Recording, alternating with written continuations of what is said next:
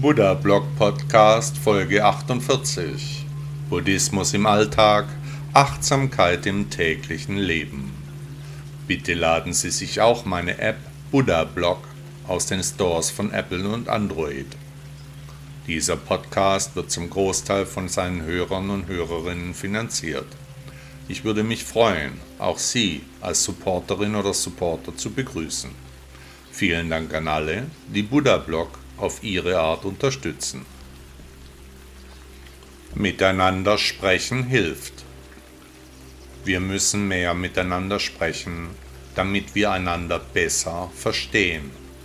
Nur durch Kommunikation lernen wir über die Situation des Gegenüber, können die Intuition aus dem Umfeld verstehen. Wann haben Sie sich das letzte Mal so richtig Zeit für einen besonderen Menschen genommen der Person gesagt, dass sie sich einen ganzen Tag nur um ihn oder sie kümmern werden. Der Weg ist das Ziel.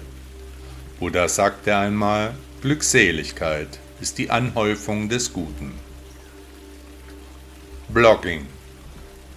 Nun blogge ich schon über zwei Jahre, meist täglich, manchmal sogar mehrfach. Die Webseite ist ein großer Teil meines Lebens geworden mein Tagesablauf dreht sich auch um die damit verbundene Arbeit. Themenauswahl, Recherche, das Schreiben der Texte, Formatierung und Design, Bildauswahl und seit einiger Zeit das Sprechen der Texte für die Podcasts. Buddhismus im Alltag ist das Motto meines Blogs. Seit ich begonnen habe, buddhistische Texte zu schreiben, hat sich auch für mich viel verändert. Es liegt in meiner Natur und meiner Persönlichkeit, die Menschen zu beobachten, zu formulieren, was ich sehe, dabei fühle, wie meine Sicht der Dinge ist. Den Weg, den die Menschen als Gemeinschaft gerade gehen, den sehe ich als falsch. Nach Buddha gibt es aber kein richtig und kein falsch. Ich halte es aber für angezeigt, hier meine Meinung zu formulieren. Wenn die Gruppe entscheidet, sich die Klippen hinabzustürzen, dann will ich jedenfalls auf andere Lösungen hinweisen, so wie einst Gandhi dann Widerstand leisten, einer Stimme aus längst vergangener Zeit etwas Gehör verschaffen. Auf die Probleme dieser Welt hat für meinen Teil nur Buddha angemessene Lösungen aufgezeigt. Seine Philosophie gibt mir die Puzzlestücke, die mir immer gefehlt haben. Als Ausgestaltung kommt mir der Chan-Buddhismus in seiner ganz eigentümlichen und spezifischen Ausprägung näher wie andere Modelle. Schon oft habe ich gedacht, dass ich vielleicht mit dem Bloggen aufhören sollte, hier meine Zeit verschwende, doch besser etwas Vernünftiges erledigen sollte. Doch die Zuschriften, die mich erreichen, die zeigen mir, dass dieser Blog für manche Leser und Hörer sehr wichtig wurde so wie er ja auch für mich nicht mehr wegzudenken ist. Ich habe für mich beschlossen, diesen Blog so lange fortzuführen, bis ich nicht mehr in der Lage dazu bin, völlig egal, ob ich damit Leser und Hörer habe oder ob ich diese Zeilen nur für mich aufschreibe. Hierin sind mein Weg und mein Ziel nun deckungsgleich. Mein Gedankenpalast ist jedenfalls mit den anstehenden Themen immer gut beschäftigt. Ich habe vom Karma die Möglichkeit erhalten, mich zu formulieren, was mich beschäftigt, auch auszudrücken, die Dinge so darzulegen, wie ich denke, sie erklären zu können. Das empfinde ich als unglaubliches Privileg. Die Reise nach China in den Shaolin-Tempel, die ich vor fast 40 Jahren angetreten habe, die hat mein Leben völlig verändert. Bis heute bestimmen diese längst vergangenen Tage mein heutiges Tun. So war ich am Wochenende im Shaolin Tempel Europe in Kaiserslautern, wo ich meine langjährigen Tempelbrüder Shi Yanyi, Shi Hengi, Shi Heng Zong und Shi Yan Lei wieder getroffen habe. Alles buddhistische Namen aus dem Shaolin Tempel. Der Blog bringt mir die Zusammenhänge deutlich heraus. Ich werde einfach weitermachen bis ich dann eines schönen Tages nicht mehr kann. Mein Weg ist mein Ziel. Buddha sagte einmal, durchdringe die allumfassende Welt mit einem Herzen, das von liebender Güte erfüllt ist. Warten. Wir warten auf alles Mögliche. Wir verbringen viel Zeit mit dem Warten. Wenn wir heute eine Gruppe von Menschen betrachten, dann vertreiben sich viele das Warten mit dem Smartphone. Kaum jemand beschäftigt sich noch aus sich selbst heraus. Das Warten liegt in der Natur des Menschen. Richtig zu warten ist eine Kunst. Und der Weg ist das Ziel. Buddha sagte einmal, was nach eigener Erfahrung und Untersuchung mit deiner Vernunft übereinstimmt und zu deinem eigenen Wohle und Heile wie zu dem aller anderen Wesen dient, das nimm als Wahrheit an und lebe danach. Das Selbstbild. Wir haben uns ein Selbstbild aufgebaut, eine Art und Weise, wie wir uns selbst sehen. Dazu gehört eine Rolle, die wir spielen, weil wir denken, dass diese zu unserem Bild gehört, den Außenstehenden also vermitteln soll, welches Bild sie von uns haben werden, dem Selbstbild folgend. In diesem Selbstbild finden wir Sicherheit. Wir bauen uns eine Form von Selbstschutz, die uns von den anderen Menschen abgrenzen soll und den Rückzugsort bietet, den unser Geist so sehr sucht. Wenn das Selbstbild dann zerbröselt, dann fühlen wir Ängste, wissen nicht mehr wohin. Der Schmerz über das verletzte Ich geht tief. Jeder Leser oder Hörer, der bis hierher gekommen ist, der weiß, wovon ich rede. Der kennt den Schmerz, der weiß von der eigenen Rolle. Das Selbstbild ist so eine Sache. Wir wissen darum, aber wir wollen nichts an unserem Außenauftritt ändern. Oder wollen Sie jetzt vielleicht doch? Was sind wir? Woher kommen wir? Wo werden wir hingehen? Wer sind wir? Zuerst einmal ist uns mehr wie deutlich klar, dass wir sterblich sind. Diese Erkenntnis schwingt unterschwellig bei allen unseren Gedanken und Handlungen mit weshalb wir am Ende eine Fatalität ans Licht kommen lassen, die unbeschreiblich ist. Es könnte uns vollkommen egal sein, was andere Menschen von uns denken, da ja weder von uns noch von den anderen auch nur das kleinste bisschen übrig bleiben wird. Trotzdem bauen wir mühsam unsere Rollen auf, verbessern und verschönern besagtes Selbstbild so lange, bis wir die konstruierte Geschichte selbst glauben. Dabei ziehen wir ob der Ehre dann auch noch in den Kampf. Wir sind bereit, dieses Selbstbild mit dem Leben zu verteidigen. Was für eine Ironie in diesen Zügen steckt. Unser Selbstbild verfestigt sich über die Jahre. Wir glauben dann der Mensch zu sein, den wir uns zusammengestellt haben. Und wenn die Illusionen platzen, dann sind wir leer, ohne Inhalt. Hier kann der Buddhismus schnell Abhilfe bringen, da die Perspektiven verändert werden, der Blick auf die eigene Persönlichkeit dann ohne jegliche Vorstellung erfolgt. Was steckt dahinter? Welche Lehre ziehen Sie aus diesem Text? Was könnte uns abhalten, der Angelegenheit auf den Grund zu gehen? Ist die Wahrheit vielleicht doch zu schmerzhaft? Oder was lässt uns so seltsam handeln? Wer sind Sie wirklich? Wollen Sie sich mit dieser Frage einmal beschäftigen? Können Sie das überhaupt? Wer sind wir? Für mich ist das jeden Tag eine wichtige Frage. Ich komme der wirklichen Antwort immer näher, denn der Weg ist ja mein Ziel. Buddha sagte einmal, wer die innere Stille gefunden hat, der greift nach nichts, und er verwirft auch nichts. Macht das Leben noch Spaß? Vor lauter Ängsten und Sorgen kommen viele Menschen nicht mehr zu ihrem wahren Inneren durch, können selten Spaß und Freude empfinden.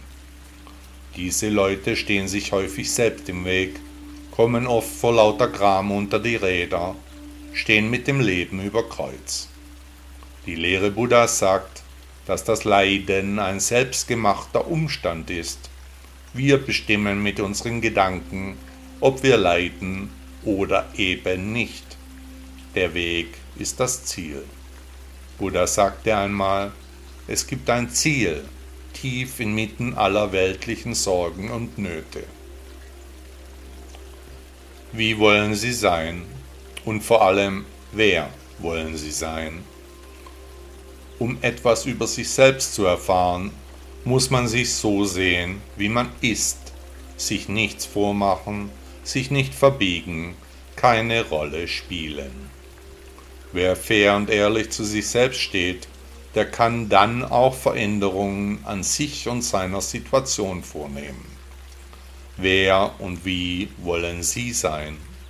Der Weg ist dabei das Ziel. Buddha sagte einmal, Sorge für jeden Moment. Unsere Intuition. Tief in unserem Inneren haben wir eine Art von Extrasinn, die Intuition. Manche Menschen nennen die Intuition auch das Unterbewusstsein. Das verborgene Wissen hat viele Namen. Wer immer noch an Zufälle glaubt, der ist nicht bereit, die Wahrnehmung zu verändern. Der sieht die Welt, die Menschen und die Dinge durch die allweil gleichen Filter. Von der inneren Stimme der Intuition zu trennen ist das konstante Geplapper des Egos, das uns wie ein kleiner Teufel ständig vollquatscht. Es ist ganz wichtig zu verstehen, dass Intuition und Ego komplett unterschiedliche Konstrukte sind. Das Ego versucht uns zu korrumpieren, die Intuition schützt uns vor drohendem Unheil. Allerdings ist unsere Intuition abhängig vom Umfeld, vom persönlichen Befinden, von unseren Beziehungen, von unglaublich vielen Faktoren. Für Buddhisten ist die Intuition untrennbar mit dem Begriff Karma verbunden, denn abhängig vom jeweiligen Schicksal müsste die Intuition ja theoretisch diesem persönlichen Karma untergeordnet sein. Unser Karma wird täglich neu sortiert, ist abhängig von Schwingungen im Schwarm, von Begegnungen, von Interaktionen, von menschlichem Zusammenleben und der Achtsamkeit. Wichtig zu verstehen ist, dass auch das Karma keine unveränderbare Größe darstellt, sondern fluktuiert und fließt.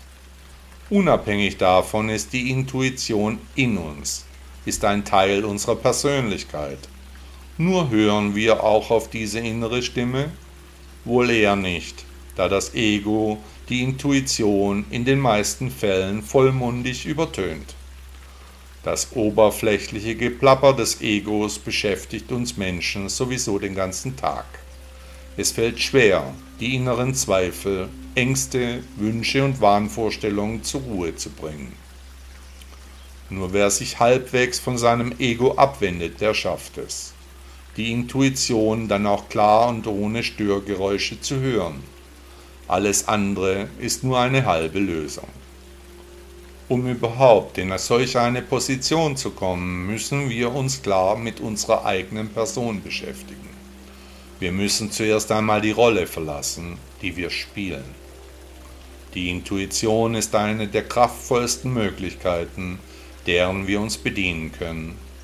Hier liegt das verborgene Wissen unserer Vorfahren versteckt, all die Begebenheiten, die den Altvorderen passiert sind, die sind in der Intuition gesammelt. Und nicht nur die Erfahrungen unserer Väter und Großväter, nein, das Urwissen der Menschheit ist in uns gespeichert, wartet nur auf eine Verwendung. Dem aufgeklärten Menschen ist die Existenz eines solchen Urwissens zumindest zweifelhaft, würde aber bei näherem Nachdenken vieles erklären. Nun muss sich jeder selbst die Frage stellen, ob er oder sie an dieses Wissen herankommen will, ob die Angelegenheit einen Versuch wert wäre. Der Weg ist auch hierbei das Ziel. Buddha sagte einmal, die Samen der Vergangenheit sind die Früchte der Zukunft. Illusionen. Wie wir uns die Dinge vorstellen, das sind Illusionen. Nie kommt es so, wie wir uns alles vorgestellt hatten, wie wir es erträumten. Wenn wir wollen und wünschen, dann immer in einem Idealbild weg von der Wirklichkeit. Illusion bringt Konfusion, darauf folgen Ängste, Hysterie und Chaos. Der Weg ist das Ziel. Buddha sagte einmal, mit Meditation kommen wir der Mitte des Lebens ein Stück näher. Meine Superfoods Teil 4 Gerstengras Der Effekt der Gräser auf die menschliche Gesundheit ist erst teilweise erforscht. Doch für Fitnessfans sind die grünen Halme schon lange ein Thema. Ich kenne die gesunden Getreidearten in Saftform, seit ich seinerzeit sehr häufig in London war, um dort mit meinem Meister Schiense zu trainieren. Im hippen Stadtteil Chelsea kann man an vielen Ecken den Geruch von frischem Gerstensaft riechen. Die gesundheitsfanatischen Engländer haben in den kleinen Saftbars den damals neuen Trend früh umgesetzt. Der Saft riecht unglaublich gesund. Die Shots haben mich sofort begeistert. Der bittere Geschmack steht für Natur pur. Die Wirkung von Grassaft ist energetisierend, blutreinigend und entgiftend. Der Saft bindet Schwermetalle und Umweltgifte. Mit einem speziellen Entsafter sind die Shots recht einfach herzustellen, allerdings ist die Ausbeute recht gering und die Reinigung der Maschine ist zeitintensiv. Deshalb verwende ich hochwertiges Gerstengraspulver, obwohl mir klar ist, dass frisch gepresstes Gerstengras besser ist als Pulver. In Sachen Vitaminreichtum ist Gras ganz vorne. Die einzigartige Kombination aus Nährstoffen, Vitaminen, Mineralstoffen, sekundären Pflanzenstoffen und Antioxidantien machen das Gras zum Superfood das keine Vergleiche scheuen muss. Ähnlich wie Blattgemüse ist außerdem der Anteil an Spurenelementen, Chlorophyll, Bioflavoniden und Enzymen unglaublich hoch. Aber nicht nur die Menge, auch die Qualität des Inhalts begeistert die Wissenschaftler. Gerstengras ist außerdem eines der basischsten Lebensmittel, die es gibt. Da ich mich gerne basisch ernähre, ist dies ein wichtiges Argument für Gerstengras als Nahrungsergänzungsmittel, das meinen Säurebasenhaushalt nivelliert. Wenn ich an mir eine leichte Übersäuerung feststelle, dann greife ich entweder zu Basentabletten oder zu Gerstengraspulver als Supplement. Gerstengras harmonisiert den pH-Wert im Körper ganz natürlich. Weiterhin wirkt Gerstengras höchst positiv auf die Haut, die Haare und die Nägel. Der enthaltene Stoff Proanthocyanidin, ein sekundärer Pflanzenstoff, wirkt als Antioxidant auf die Zellen, fängt die freien Radikale ein. Auch bindet Gerstengras auf natürliche Art die Giftstoffe und Toxine, wirkt so positiv auf das Immunsystem und verringert Entzündungen. Forschungen zum Thema Cholesterin und Blutfett zeigen auf, dass der Cholesterinspiegel und auch der Blutzuckerspiegel durch die Einnahme von Gerstengras deutlich fallen kann. Abgesehen von der gesundheitlichen Wirkung schmeckt mir Gerstengrassaft ganz hervorragend, weshalb ich täglich einen Teelöffel mit Pulver in einem Glas mit Wasser auflöse. Der Reichtum an Vitaminen und Antioxidantien macht Gerstengras für mich zu einem wichtigen Superfood. Gerstensuppe wirkt beruhigend auf den Magen, sollte gerade im Winter regelmäßig auf den Speiseplan. Außerdem ist Gerstengras ein Antidepressiva, es hebt die Stimmung. Jedenfalls ist wichtig, Pulver in guter Qualität zu kaufen. Der Weg ist wie immer das Ziel. Buddha sagte einmal, alles Geschaffene ist vergänglich. Die Jugend Solange wir jung sind, solange sind wir formbar, einfach zu beeinflussen, manipulierbar. Wenn der Mensch dann älter wird, dann verfestigen sich seine Ansichten, aber die Ereignisse bewirken häufig einen Wandel. Früher Sex, Drugs und Rock'n'Roll, heute Kinder, Arbeit und Familie. Die Geschehnisse prägen, genau wie das Umfeld, sowie die Familie und die Abstammung. Die Jugend braucht wahre Ausbildung, Keine Ideologien sollte angeleitet und nicht verhetzt werden. Das natürliche Schwanken zwischen den Dingen muss respektiert werden. Auch hier gilt, der Weg ist das Ziel.